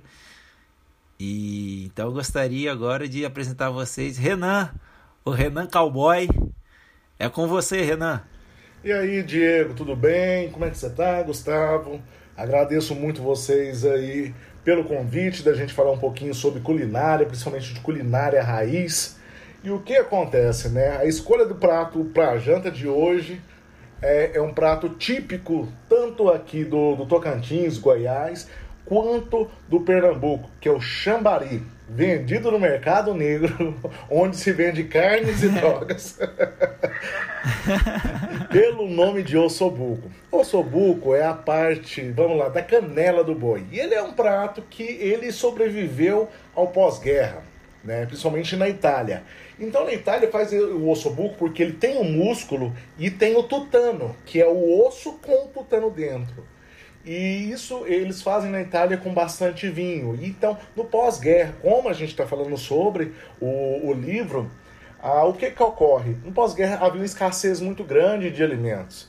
Então, existe vários pratos ao longo do mundo que eles foram criados com a escassez de alimento. E o ossobuco na Itália ele foi criado nessa escassez. Então eles cozinhavam por ter muito músculo a baixa temperatura com bastante vinho e a carne começava a desmanchar vindo para o Brasil. Aqui no Brasil, o que, que ocorre? A gente deu aquele toque tupiniquim, né? Em vez de ser só com vinho, não, vamos colocar mais tomate aqui no meio. Ah, mas aqui nós temos bastante mandioca, que algumas regiões é macaxeiro ou aipim. Então vamos colocar também uma, uma mandioca aí no meio. E o prato ele ficou um prato muito saboroso e um prato muito nutritivo, principalmente por causa do tutano. Mas bora lá, vamos aprender como é que faz essa receita de chambari. Ah, os ingredientes vai estar na descrição do podcast. Mas o primeiro passo de tudo, a gente tem que fazer uma marinada. Então, normalmente, o que, que a gente faz? A gente utiliza um quilo de ossobuco, ou de chambari, ou de chambaril, que alguns lugares vocês vão conhecer dessa forma. E a gente vai deixar isso marinando com mais ou menos uh, um cálice de vinho, 300 ml, uh, louro, tomilho, ervas, ervas em geral, tomilho, alecrim e deixa marinando de um dia para o outro. Para que isso? Para pegar sabor. E também para amolecer um pouco é, essa carne. Marinou pelo menos umas 8 horas, você vai secar bem ah, esses pedaços de ossobuco, mais ou menos um quilo, dá quatro pedaços grandes de ossobuco, e você vai levar ele com a panela de pressão grande. Coloca um fio de azeite por fundo, vê que a temperatura está bem quente, você coloca esses ossobucos de maneira espaçada. Para que isso? Para selar a carne. Selou a carne bem de um lado, sela do outro. Nisso daí o que, que vai acontecer? Vai fazer um fundo de panela que a gente chama de reação de Maillard. A reação de Maillard nada mais é que a caramelização dos açúcares e proteínas que tem e dá aquele gosto gostoso da preparação. Quando a gente está comendo a carne assada, aquele gosto, aquele cheiro bom vem do Maillard. E aqui no ossobuco da mesma forma. Fez a reação de Maillard, tem aquele fundo de panela. A gente vai ter que deglaciar isso. Primeiro, o que, que a gente vai colocar? Vai colocar cebola e o alho. Não se espantem com a quantidade de alho, porque goiano você já viu. Goiano gosta de alho demais da conta. se uma receita Boa. fala três dentes de alho, goiano pode colocar seis ou nove, porque a gente é meio exagerado.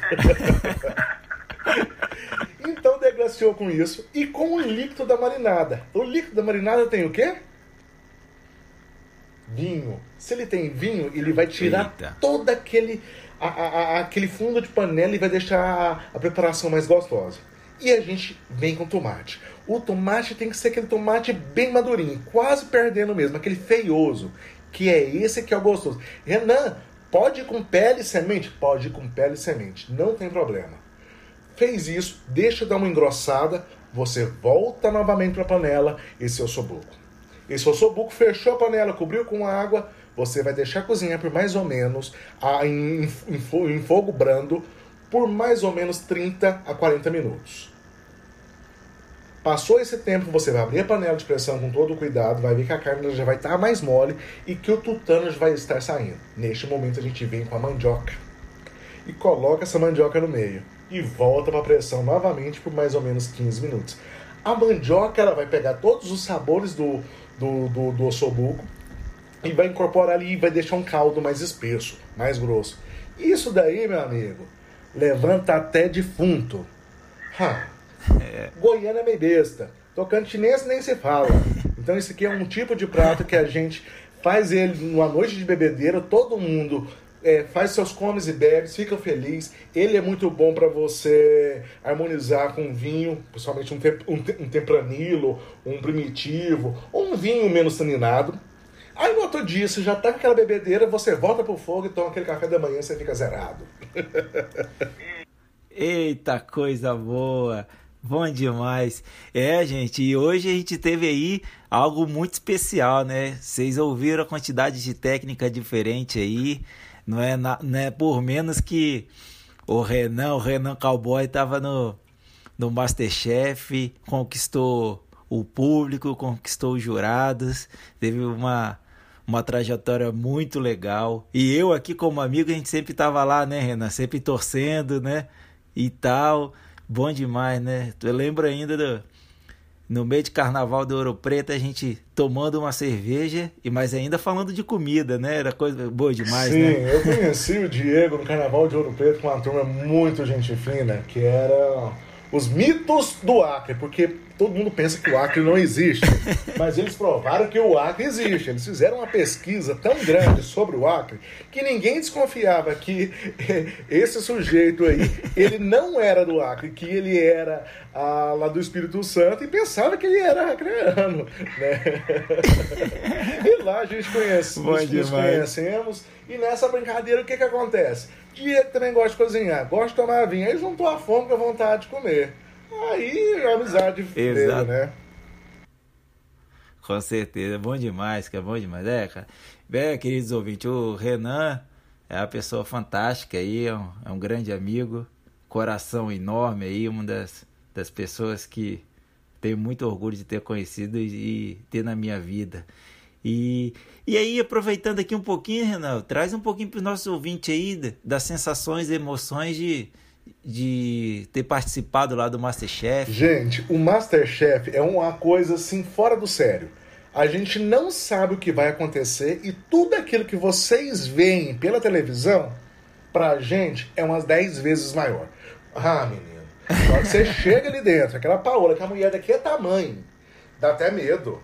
Na hora que você olha pro Jacan e parece aqueles, aqueles bonequinhos de, de, de, de, de filme, aqueles chefinhos de filme, e ele é brabo, menino do céu, ô homem enjoado. Mas é bom pra cozinhar. O fogação é daquele jeito todo. Se dá até medo, mas o bicho, aquele dali, o coração dele é de pé. É, é, não é de pedra, é o coração mais bom do mundo. Aquilo ali ele é muito manso, é muito gente fina. A sensação de você estar ali dentro daquela cozinha é uma sensação meio que mágica. Na hora que abre as portas, você entra com a adrenalina lá dentro a, a mil. Você, meu Deus do céu, o que, que vai acontecer hoje? Será se eu vou dar conta? Ah, tem muita coisa. E eu falo para vocês, quem gosta de cozinhar e que for meter a cara a ficar doido igual eu fiquei, tenta se inscrever. Vai que você passa naquele trem lá. E o seguinte, passou, segura o rojão, o trem lá é bruto. Bom demais. É, o Renan ficou muito tempo aí tentando me convencer a ir pra lá. Eu fiquei bastante tentado de, de tentar também a seleção. Mas quem sabe um dia, né, cara? Pô, seria você contando um pouquinho da experiência aí, já, já até dá vontade também de, de prestar essa seleção, né? Eu acredito que você dá conta, Diego, porque você também é, gosta de cozinhar, gosta de harmonizar com vinho, com cerveja especial. Ou seja, a gastronomia ela entra na vida da gente quando a gente se aventura dentro da cozinha. E quando a gente se aventura dentro da cozinha, parece que um universo de sabores e de gostos ah, nos aparece. Ah, eu, eu só para você ter uma ideia, eu não comia, é, vamos lá, comida oriental. Hoje eu sou apaixonado por comida oriental. É, um, é uma complexidade de sabor tão grande. Ou seja, se a gente começa a cozinhar e começa a ver pratos com, com, com outro olhar, ah, abre uma seleção, um leque de coisas na sua vida e que você nunca mais vai querer parar. Eu, toda vez que eu vou em algum lugar, eu faço questão de visitar um restaurante, de visitar a culinária daquele local e comer coisa que eu nunca comi na vida para saber se eu gosto ou se eu não gosto. É, mas é muito bom isso. Ah, isso aí. Boas histórias, boas lembranças, uma participação especialíssima. E vocês viram, né, gente? Quando se tem um amor pela cozinha, é assim mesmo. A gente pode ficar o dia inteiro falando de cozinha aqui, que a gente não para, né? então, Renan, obrigado, cara. Obrigado, meu amigo. Obrigado pela essa participação. Obrigado por abrilhantar aí a nossa nosso episódio de hoje do Jantando na Taverna. E quiser deixar suas redes sociais, qualquer coisa, agora com você. Valeu, cara. Muito obrigado, Obrigadão. Diego. Eu que agradeço muito a oportunidade de trocar uma ideia com vocês aí do Jantando na Taverna. Ah, minhas redes sociais, principalmente o Instagram, é mchef_renan. Me sigam lá que vocês vão aprender a fazer muita comida caipira, doida, do meu estilo mesmo. E espero que tenha contribuído com vocês aí neste podcast e quem sabe outras vezes nas vi... Opa. E quem sabe na próxima vez a gente volta de novo com outra receita e conversando mais um pouco. Aquele abraço. Ah, valeu, valeu. E pode ter certeza que a gente vai chamar de novo, hein? Pelo jeito não foi a primeira vez, hein, queridos ouvintes. Valeu, Renan. Tá aí, que presença, hein? Eu já tô na taverna. Pô, nós estamos ficando importante, agora tô sentindo. Já fui Aline Bay, já fui Aline Valek, estamos muito bem de Aline já. E agora estamos aqui com um personagem ilustre, passando uma receita aqui para os nossos ouvintes. Que honra. É, e não acaba por aí, né, Gusta? Porque agora a gente vai anunciar o próximo livro, mas não vai ser de uma forma comum. Vamos anunciar agora o grande ganhador do primeiro concurso do Jantando na Taverna, o concurso Menu da Janta. É, depois de toda a votação, muito legal. Gostaria de você que você trouxesse aí qual é o ganhador, já que teremos um ganhador também agora no fim da noite, primeiro o ganhador do Jantando da Taverna, pra, e aí dizer qual é o próximo livro. Vou fazer um, um, uma batida de tambor aqui, ó. é, então quer dizer que foi nosso primeiro, é com você, primeiro reality aqui do Jantando na Taverna, né? Em tempo real ali a votação. E nosso grande vencedor foi Verdade. O, o livro, o grande clássico de Hemingway, O Velho e o Mar um livro que tem tudo para ser uma leitura profunda, uma leitura que vai nos, nos convidar para entrar nas profundidades mais densas desse livro. E vamos ver como é que vai ser. Vocês escolheram e semana que vem teremos o Velho Mar de Hemingway aqui para vocês. É, tem tudo a ver esse livro, né, cara? Porque historicamente existiu uma existiu um encontro do do Henry com, com Orwell. Oh. Então já é, foi muito bem escolhido esse livro, Boa. né? Coisas do destino.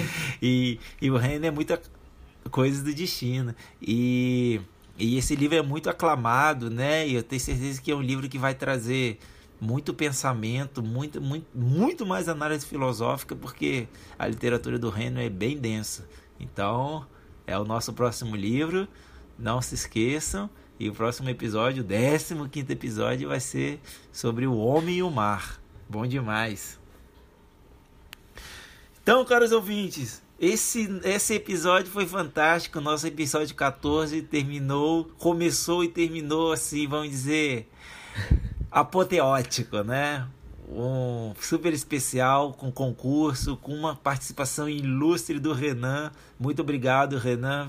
Se prontificou logo assim, a gente ficou um tempão ali conversando sobre o que colocar. Ele já conhecia o livro também, isso foi muito bom.